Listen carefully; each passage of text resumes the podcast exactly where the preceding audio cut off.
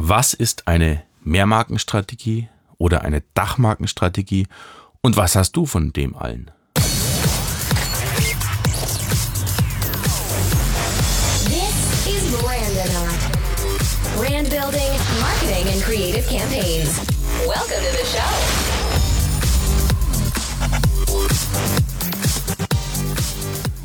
Ja, der Anlass und der Gedanke zu dieser Podcast-Folge ähm, basiert auf einer sehr angeregten Diskussion in der Brandonaut äh, Facebook-Gruppe Brandbuilding und Online-Marketing. Und da ging es drum, da hat der, der liebe Otto Kelm, Christian Kelm, hat was gepostet, eine Marke, die letztendlich ja ein, ein, Sammelsurium an Produkten unter sich vereinigt hat. Ich glaube sogar, es war eine Amazon-eigene Dachmarke völlig wirr, welche Produkte da so gelauncht wurden. Und ähm, ja, die Diskussion war so ein bisschen, was machen die da überhaupt? Macht das überhaupt Sinn? Was soll das Ganze? Ich habe mir das dann genauer mal angeschaut und möchte mal meine Learnings hier erzählen und vor allen Dingen dann auch, was hast du denn davon? Ähm, du bist ja nicht Amazon und erst recht nicht vielleicht so eine ganz große Marke, vielleicht auch schon, ja, aber vielleicht hört ja jemand von Amazon zu. Aber was hast du davon, wenn du eine, eine kleinere Marke hast äh, oder gerade über Brandbuilding nachdenkst, von solchen Strategien der großen? Ja, und das ist jetzt folgendes, das ist nämlich schon ganz interessant. Äh, ich habe das schon öfters beobachtet, auch in anderen Märkten. Äh, sind so diese Dachmarkenstrategien. Man packt ganz, ganz vieles, was vielleicht auch gar nicht zusammenpasst, erstmal unter eine Dachmarke, eventuell auch völlig generischer Art. Da gibt's ja einige, äh, auch auf Amazon, die die, unter einer Marke ganz viel vereinen. Das ist aber dort eher so ein Businessmodell. Das will ich jetzt aber nicht beleuchten. Nur die Frage ist, warum machen die das? Ähm, jetzt gibt es natürlich verschiedene Sachen. Es gibt einerseits diese Dachmarken, wenn wir mal in die Supermärkte schauen, die so ja, ich sag mal A und P, also attraktiv und preiswert oder diese Ja-Marke, also die hauseigenen Marken der Supermärkte, die als Dachmarke funktionieren, um ganz viele verschiedenartige Produkte äh, unter sich zu haben. Und das hat den ganz einfachen Grund, dass die einfach immer wieder erkannt werden als günstige hauseigene Handelsmarke. Ja, also das ist dann ganz einfache Sache. Die haben auch eine Positionierung dahinter. Die dürfen auch dann verschiedenartige Produkte unter sich vereinen. Zumindest alles, was in dem Supermarkt stattfindet und was dort reinpasst. Das ist aber jetzt ein bisschen was anderes. Bei der Dachmarke, die wir dort diskutiert haben, ging es um wirklich was anderes. Da ging es nicht darum, diese Dachmarke stark zu machen und, und zu sagen, das ist jetzt unsere neue Brand, um günstige Asia-Produkte hier zu sourcen oder auf den Markt zu hauen. Das kann es irgendwie nicht gewesen sein. Aber so eine Dachmarke hat ganz andere Vorteile. Und zwar, wenn ich mir überlege, ich launch ein neues Produkt. Ich weiß aber noch nicht so genau, ob es äh, überhaupt ankommt auf dem Markt, ob es einschlägt, wie groß der Bedarf ist und so weiter. Hab aber eine Dachmarke, die einfach äh, sauber funktioniert, sage ich mal einfach. Da geht's nicht um äh, einen Schönheitswettbewerb, sondern da geht's darum, dass ich eine Wortmarke wahrscheinlich habe, die einfach angemeldet ist, die juristisch sauber äh, gesichert ist, sage ich mal, in, in zig Kategorien. Der Aufwand ist dann halt eben nur einmal und nicht für jede Produktnische für eine eigene Marke. Das heißt, ich habe ein Design, ich habe ein Logo, ich habe eine Wortmarke, die ist unangreifbar, die ist etabliert, die ist sauber angemeldet, vielleicht auch international. Und das erleichtert mir natürlich den, den Markteintritt enorm, weil ich dann nichts mehr machen muss auf der Markenseite, also vorausgesetzt, ich will mich jetzt nicht besonders positionieren, sondern einfach nur mal ein Produkt auf den Markt werfen, da muss ich nichts mehr machen. Ich klebe quasi wirklich diese eine Marke einfach drauf, die ich bereits sauber durchdekliniert und, und gesichert habe und schau mal, was passiert. Und dann ist das Interessante, ich vermute, dass genau solche Strategien dazu führen, dass die Topseller irgendwann aus diesen Dachmarken rausgelöst werden. Da ist dann, was weiß ich, der, der, der, Einwegrasierer oder die Zahnbürste oder keine Ahnung was, äh, die einfach sehr, sehr gut laufen auf einmal.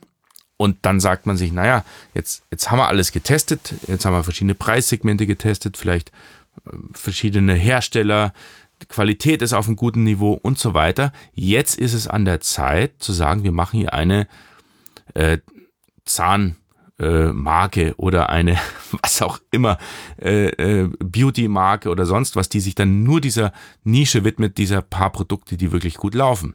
Und dann kann man richtiges Brandbuilding betreiben, hat aber diesen Aufwand erst zu einem Zeitpunkt, an dem relativ sicher klar ist, dass dass das Produkt funktioniert, dass der Bedarf da ist, dass die Nachfrage da ist, dass einfach schon mal Cash vielleicht in die Kasse geflossen ist und ähm, kann da viel schneller auf dem Markt sein, wenn man die Dachmarke nimmt und dann erst später die eigentliche Marke etabliert.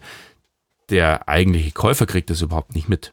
Für den ist einfach auf einmal eine neue Marke auf dem Markt. Denkt sich, das gibt's ja gar nicht. Die sind ja richtig gut ausgestattet, ein Riesenportfolio am Anfang. Aber dass die eigentlich im Schritt vorher schon unter einer anderen Dachmarke gelauncht haben mit den gleichen Produkten, das weiß ja der Käufer nicht. Also das äh, wissen wir so, die Marktbeobachter, aber vielleicht der Käufer nicht. Ja, und das führt dann auch zu dieser Mehrmarkenstrategie. Ja, also das ist äh, schon interessant, dass man für verschiedene Nischen vielleicht verschiedene Marken etabliert. Und äh, das ganz bewusst, dass die große, große Dachmarke sehr generisch sein kann und eigentlich überhaupt nichts aussagt und vielleicht außer günstig zu sein oder vielleicht ist es noch nicht mal das, eigentlich einfach nur eine juristische Absicherung ist, ist die äh, Nischenmarke dann wirklich in, im Mehrmarkenportfolio tatsächlich dann die Marke, äh, die dann aufgeladen wird und die eventuell auch hochpreisiger positioniert ist als die Dachmarke, die einfach nur zum Lounge genutzt wird. Ja, und wie hilft dir das jetzt? Das ist jetzt äh, interessant. Ich hatte nämlich auch hier mal eine Unterhaltung, ähm, wie so oft auf so Konferenzen. Da hat es dann geheißen, ja, ich habe eigentlich schon so eine Marke, also eher so ein Private Label, und das läuft ganz gut, aber eigentlich, ich habe ganz viel gesehen von dem, was du da erzählst, das müsste ich jetzt mal machen. Und das heißt aber auch, ich muss da einiges umstellen. Das heißt, die Marke neu positionieren. Ähm, also einiges muss ich umstellen, um das zu verbessern. Aber das Risiko ist relativ groß. Denn ich bin gut positioniert mit meinen Produkten. Ich bin, die Leute kaufen die Produkte, vielleicht nicht super hochpreisig. Ich hätte aber mal Lust, was Hochpreisiges zu machen. Wenn ich jetzt aber auf den Trichter komme, ja, ich mache da dies und das und jenes und, und ziehe den Preis nach oben, ist das Risiko ja relativ groß, meine eigenen Bestseller hier zu zerschießen und ähm, eigentlich äh, mir selber den Gar auszumachen, nur weil ich glaube, und was ich noch nicht mal AB getestet habe, dass es anders, besser funktioniert, hochpreisiger, weil ich, Bernhard Rauscher, auf irgendeinem Vortrag das erzählt habe, dass das so funktionieren könnte. Ja, und da würde ich jetzt auch keinem dazu raten und das empfehlen, in der Hauruck-Aktion hier umzubauen. Und da gibt's jetzt einen ganz, ganz smarten Weg und das ist äh, gleicht eben genau diesem Beispiel, den ich eben, äh, was ich eben erzählt habe mit dieser Dachmarke und, und Kanal- und Nischenmarke. Ähm, das ist einfach zu sagen, eröffne dir doch ein zweites Spielfeld. Lass deine Produkte unangetastet, verändert die weder im Preis noch von der Marke noch sonst was und lass auch deine Marke unangetastet, wenn du denn eine hast als Private Label und sag, ich hätte jetzt mal Lust, diese Strategien, die ich da so höre, auch, auch auf der Brandonaut Website, wie gesagt, gibt's ja einiges äh, zum Nachlesen und Nachhören und, und Anschauen. Ich habe mal Lust, das so umzusetzen. Aber ich will nicht das riskieren, was ich hier habe, sondern ich baue halt eine zweite Marke. Äh, das kann eine kleine Marke sein, die vielleicht erstmal nur in Deutschland gelauncht wird, die vielleicht auch nur in Deutschland angemeldet wird. Also das würde ich schon machen, dass ich mir dann Namen überlege und die Nische halt entsprechend äh, bearbeite. Und äh, baue diese Marke mal so nach, nach ähm, Lehrbuch auf sozusagen. Positioniere vielleicht die Produkte auch hochpreisiger. Und jetzt wird es interessant. Jetzt kann ich ja das gleiche Produkt nehmen ich mache es einfach den Großen nach. Ich nehme das Produkt, was ich eh schon habe. Ich habe ja den Hersteller, ich habe das Produkt, ich habe alles da, nehme das gleiche Produkt und äh, launch es nochmal unter einer anderen Marke und vielleicht in einem anderen Preissegment. Natürlich bin ich immer einer, der empfiehlt zu sagen, ähm, ein teures Produkt muss auch ein bisschen mehr können. Also nur teurer zu sein kann funktionieren, muss aber nicht. Also ein bisschen mehr können sollte es schon. Vielleicht ein bisschen anders sein. Minimum mal eine andere Farbe, aber gut, das sind ja so, so Kleinigkeiten, aber, aber so ein bisschen, bisschen sich Gedanken zu machen, wie kann ich das Produkt verbessern. Aber der, der Trick generell ist jetzt nicht die Produktverbesserung, sondern der Trick ist zu sagen, ich nehme eigentlich das, was ich schon gut kann, das, was ich schon im Haus habe, wo vielleicht Container aus Asien schon eh äh, hier dauernd in meine deutschen Lager laufen, und äh, nimm mal einen kleinen Teil und probier die unter einer neuen Marke. Das heißt, ich riskiere nichts das Risiko ist relativ gering. Ich setze ein bisschen Arbeitszeit rein, vielleicht auch äh, mit ein paar externen Berater oder Designer oder Texter, Grafiker, keine Ahnung was, muss ich da dran setzen. und äh, die Marke natürlich sauber aufbauen, aber das ist jetzt für die Leute, die sagen, ich habe Lust bekommen, hier eine, eine Marke aufzubauen, will aber nichts riskieren. So, und dann launchst du das Ding mal. Und ich bin mir sicher, wenn das gut gemacht ist und wenn du das Potenzial erkannt hast, dann bekommst du hier eine zweite Marke ins Portfolio, die vielleicht hochpreisiger ist. Und wie fantastisch ist das denn?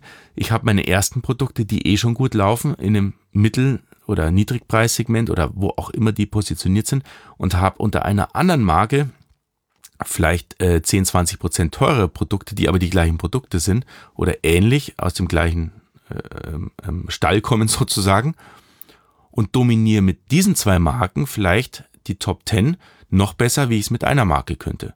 Das könnte das Resultat dieser Strategie sein.